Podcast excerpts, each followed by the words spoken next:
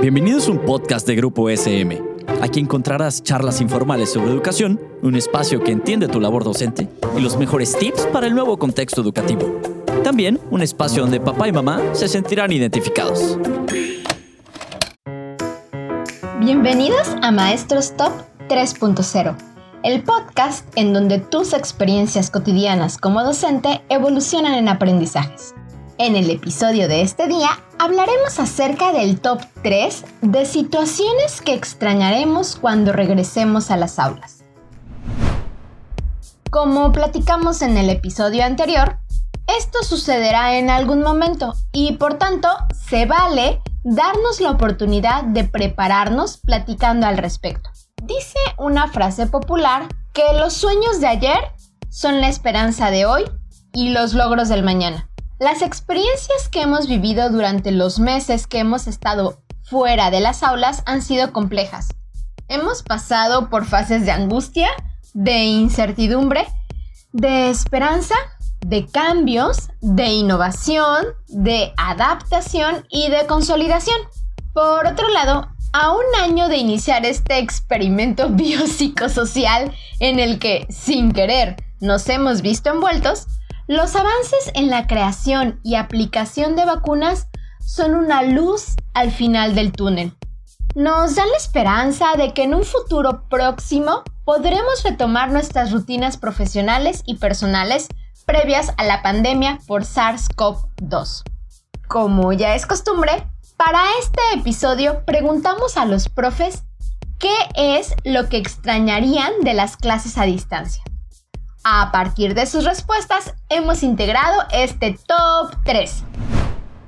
Número 1. La convivencia con nuestros seres queridos. Para esto, escuchemos sus testimonios en voz de Yelitza Benítez, una gran colega y amiga. Maestro Rodolfo, extrañaré pasar más tiempo con mis niñas. Maestra Isa, voy a extrañar ver y cuidar yo misma a mis bebas las voy a extrañar mucho. Las he disfrutado como nunca. Profe Jackie. Extrañaré estar en casa con mi hijo todo el tiempo. Maestra Tete. Extrañaré mi casa y mi familia. He tratado de disfrutar completamente cada instante con ellos porque sé que en algún momento tengo que regresar a mi aula. Maestra Adriana. Voy a extrañar que mi perrito siempre me acompaña cuando doy clases. Profe Ismael. Extrañaré disfrutar en mi casa con mi familia.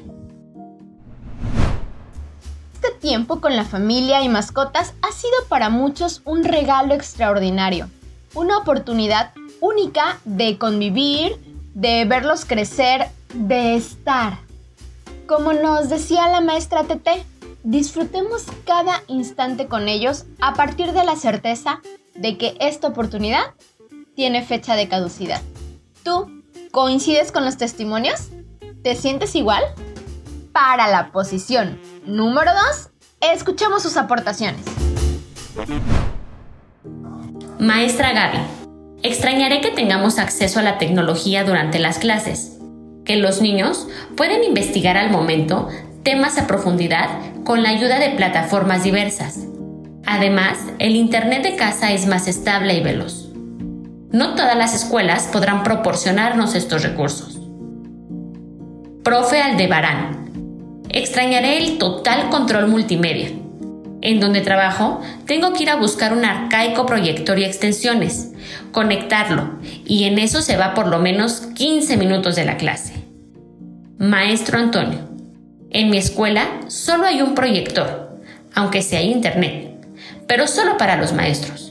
Los alumnos, al no llevar sus computadoras ni poderse conectar, regresarán a hacer todo a mano en libretas y libros. No tendremos la oportunidad de trabajar en archivos colaborativos o de que experimenten en los simuladores. Sí, extrañaremos el acceso a la tecnología y el control sobre la calidad de este. Aunque la mayoría de los mexicanos no tenga computadora y el acceso a Internet sea desigual. La última encuesta nacional sobre disponibilidad y uso de tecnologías de la información en los hogares, realizada por el INEGI en México, nos dice que solo el 44% de las casas tiene computadora y el 56% de los hogares cuenta con servicio de Internet. En ese sentido, los tres principales medios para conectarnos a Internet fueron el celular o el smartphone con el 95%, la computadora portátil con el 33% y las computadoras de escritorio con el 20%. Y bueno, las cifras nos recuerdan la abrumadora inequidad en la que vivimos. El 76% de las personas que vivimos en las ciudades somos usuarias de Internet. Sin embargo, en el campo, solo 48 de cada 100 hacen uso del Internet. Lamentablemente, el acceso a la tecnología en las escuelas presenta un rezago aún mayor.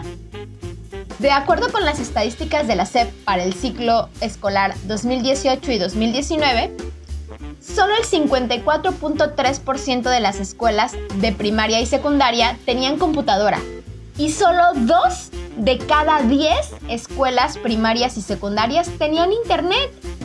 Y en el caso de la educación media superior, pues el 70% tenían computadoras, pero solo 34 de cada 100 escuelas tienen internet.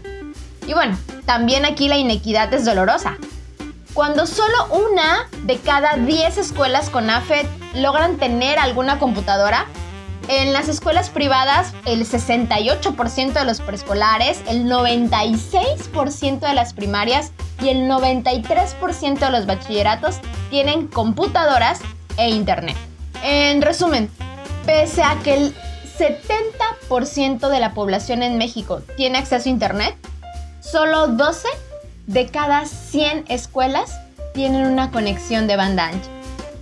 Por si fuera poco, ese servicio en las escuelas se encuentra restringido en su gran mayoría a los centros de cómputo, alejando de la cotidianidad de las clases la posibilidad de los alumnos de hacer consultas o aprovechar los recursos digitales, como lo han hecho durante estos últimos meses. ¿Y tú? ¿Qué estrategias podrías implementar para no retroceder en la incorporación de la tecnología como recurso de aprendizaje?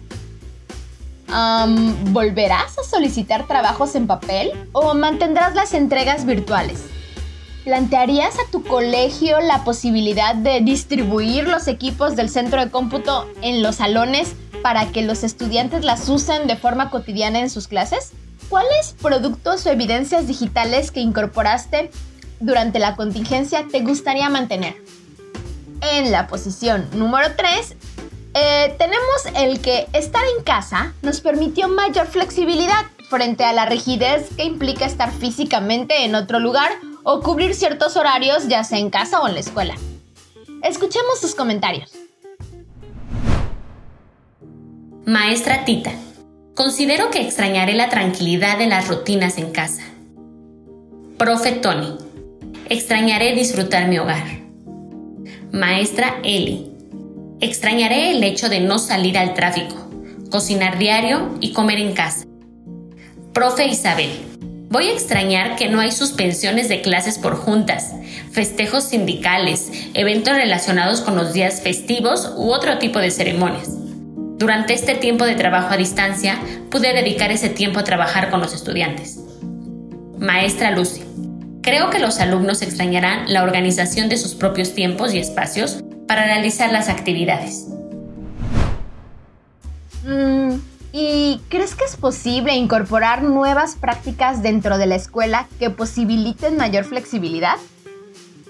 ¿Será opción tomar decisiones para que docentes y familias puedan mantener hasta cierto punto la organización de sus tiempos? ¿Han reflexionado de forma colegiada acerca de qué tan pertinentes son las frecuentes suspensiones de clases por eventos? ¿O si hay alguna otra forma de celebrar? Además de este top 3, también recibimos algunos mensajes alusivos a extrañar la seguridad del hogar, de tener a nuestra familia bajo nuestro propio cuidado. Miss Mago sabiamente lo resume así. En este momento tengo la seguridad de que mi salud depende de mí. cuando regrese al colegio cederé el control y la pondré en las manos de mis alumnos y sus familias. Deseo que ellos se cuiden por mí tanto como yo lo estoy haciendo por ellos. Qué importante es ser conscientes de nuestra interdependencia, ¿no creen? Hoy más que nunca, el paradigma del cuidado nos recuerda que una forma de vivir el amor hacia los otros es cuidándonos a nosotros mismos, pero también cuidando a los que nos rodean.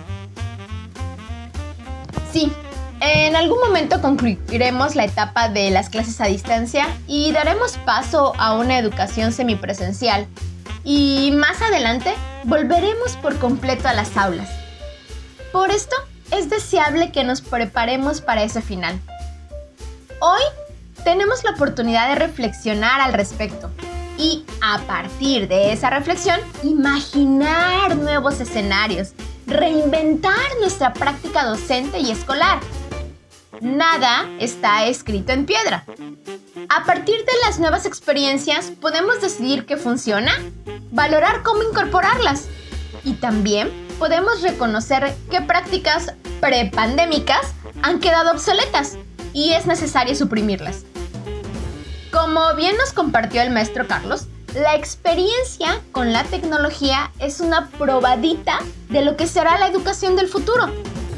Lo que hemos vivido desde hace poco más de un año ha sido como un viaje en el tiempo.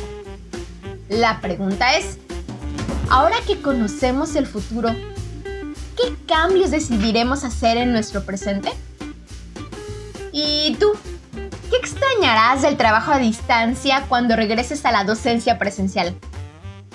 ¿Sabes qué extrañarán tus alumnos o sus familias?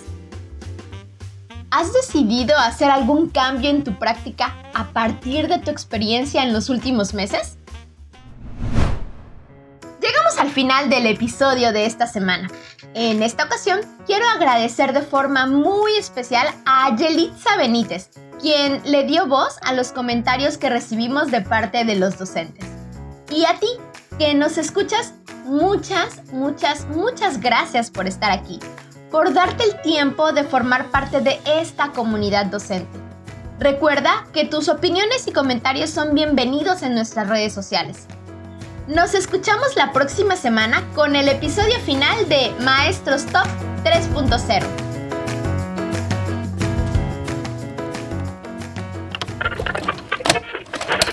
Esto fue un podcast producido por Grupo SM. No olvides suscribirte al podcast para que no te pierdas ninguno de los episodios. Síguenos en nuestras redes sociales y nos vemos la siguiente semana.